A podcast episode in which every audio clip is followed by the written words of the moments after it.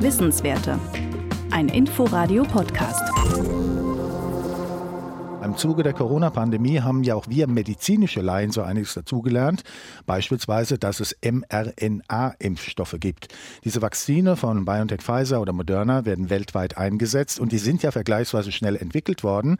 Und möglich war das nur, weil an diesen Impfstoffen mRNA schon vorher über Jahre hin geforscht wurde und zwar mit Blick auf eine mögliche Krebstherapie. Heute ist Weltkrebstag.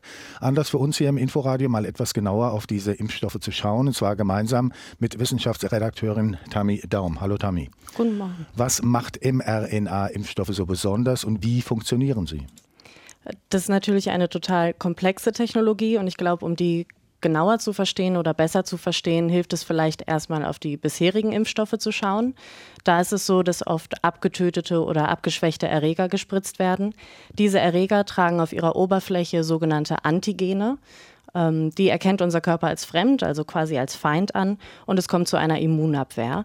Der Unterschied bei mRNA-Impfstoffen ist, hier werden keine Erreger mehr verimpft, sondern nur der Bauplan dieser Antigene. Und so ist unser Körper dann in der Lage, die spezifischen Antigene einer Krankheit selbst zu produzieren und anschließend zu bekämpfen. Mhm. Es gibt also einen neuen Weg, wie unser Körper in Berührung mit dem Antigen, so was die Feinde genannt, kommt. Ähm, wie kann das nun für die Krebstherapie genutzt werden? Indem man das Potenzial eben dieses Bauplans noch mehr nutzt. Der ermöglicht es nämlich auch, individuelle Impfstoffe herzustellen. Im Falle von Krebs kann man quasi auf den Tumor der Patientin angepasst agieren. Ähm, die Besonderheit ist, dass die Impfung erst nach Entdeckung der Krankheit gespritzt wird.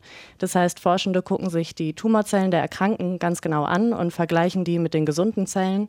Dabei fallen dann Merkmale auf, also Merkmale der Tumorzellen, und die werden dann für die Entwicklung des Bauplans genutzt. Ein grundsätzliches weiteres Problem bei Krebs ist, wenn wir an Krebs erkranken, dann erkennt unser Körper die Tumorzellen oft nicht als Feind. Die können sich quasi tarnen. Und dafür bringt dieser mRNA-Impfstoff auch eine Lösung mit. Und zwar kann man diesen Bauplan mit einem Label versehen. Und das sagt dem Körper dann, hey, dieses Antigen ist sehr gefährlich für dich, bitte werde aktiv. Mhm. Und gibt es ja ungezählt viele Krebsarten. Äh, kann ich jetzt mit dem Impfstoff sozusagen für alle, dann für alle Patientinnen und Patienten das entsprechende zusammenbauen, damit es Tumore bekämpft? Das wäre natürlich der Traum. Ganz so einfach ist es am Ende leider nicht. Ähm, es gibt bestimmte Voraussetzungen, die Tumor und Patientin erfüllen müssen.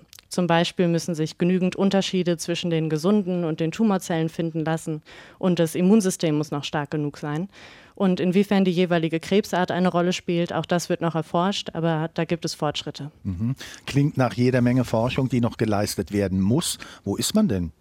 Ähm, Beispielsweise ein individueller mRNA-Stoff der Firma BioNTech, der wird schon länger erforscht. Der ist aktuell schon in der zweiten Phase der klinischen Studien. Das heißt, der Stoff wird bereits an kleinere Gruppen von erkrankten Menschen verabreicht, in diesem Fall rund 200 Menschen. Und dieser Impfstoff wird gegen Darm- und gegen Hautkrebs getestet. Zweite Phase hast du gesprochen. Äh, wie viele Phasen gibt es insgesamt? Es gibt vier Phasen. Ähm, es ist so, dass am Anfang ein Mittel immer erstmal durch eine vorklinische Studie getestet werden muss, zum Beispiel in Tierversuchen. Dann folgen Phase 1, 2 und 3. Da wird das Medikament erst gesunden und später dann auch kranken Menschen verabreicht. Dann folgen die Zulassung und Phase 4. Das sind einfach gesagt Anwendungsbeobachtungen. Und da können dann sehr seltene Nebenwirkungen auffallen. Nun haben wir ja bei den Corona-Impfstoffen gelernt, dass das vergleichsweise schnell durchgezogen worden. Jetzt mit Blick auf Krebstherapie, wann könnte man unter Umständen mit Medikamenten rechnen? Das dauert noch. Ähm, die individuellen mRNA-Impfstoffe befinden sich also genau in der Mitte von diesem Ablauf. Wir haben ja gerade gesagt, zweite Phase. Die hat bei den Impfstoffen schon im Frühjahr 2021 angefangen und läuft voraussichtlich noch fünf Jahre. Ähm, hier wird das Medikament jetzt an Patientinnen getestet, deren Tumor schon entfernt wurde. Und die Studie hat das Ziel herauszufinden, ob der Impfstoff verhindern kann, dass dieser Krebs wiederkommt oder zumindest das Risiko dafür minimieren kann. Und dann gibt es noch andere Varianten der mRNA-Impfstoffe gegen Krebs. Die sind teilweise auch schon in Phase 2. Aber alles in allem zeigt das, wie gerade schon gesagt, bis diese Impfstoffe auf den Markt kommen, kann es noch ein paar Jahre dauern. Ein kleiner Hoffnungsschimmer ist vielleicht, dass BioNTech bereits eine Produktionsstätte für diese individualisierte Technologie baut und die soll 2023 in Betrieb gehen. Kurz noch äh, Varianten der Impfstoffe hast du angesprochen. Welche sind das? Es gibt einen standardisierten Impfstoff. Der wird also nicht auf jeden Einzelnen angepasst. Der kann beispielsweise bei Krebsarten genutzt werden, bei denen die Merkmale der Tumore immer sehr ähnlich sind. Eine andere Möglichkeit ist ein Impfstoff, der direkt in den Tumor injiziert wird. Der befindet sich allerdings noch ganz am Anfang der klinischen Studien. Soweit Informationen von Tammy Daum über die Zukunft von mRNA-Impfstoffen, die wir ja im Zuge der Corona-Bekämpfung auch kennengelernt haben.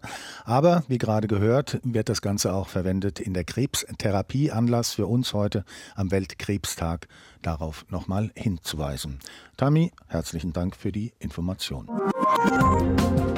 Wissenswerte. Ein Podcast von Inforadio. Wir lieben das Warum.